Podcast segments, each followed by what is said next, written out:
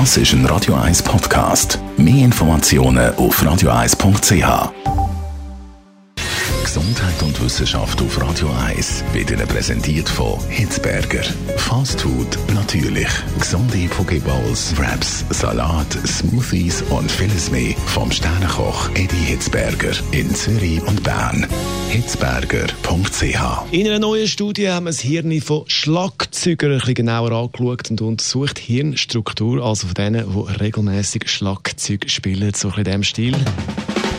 Ja. pop. Und da haben wir gesehen, das Hirn von Schlagzeugern und Schlagzeugerinnen ist anders als von unmusikalischen Menschen.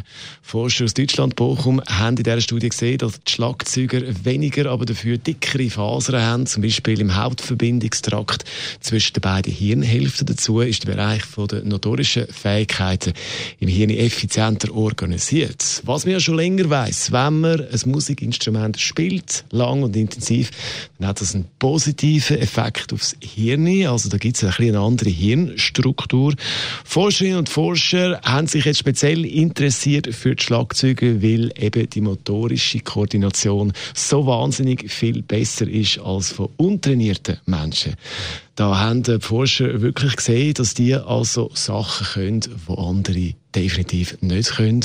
Schlagzeuger können zum Beispiel eben gleichzeitig mit der einen Hand etwas machen und mit der anderen etwas ganz anderes. Und er da ist einer, der die unmöglichen Sachen kann machen kann. Kein Wunder, ist ein legendärer Schlagzeuger.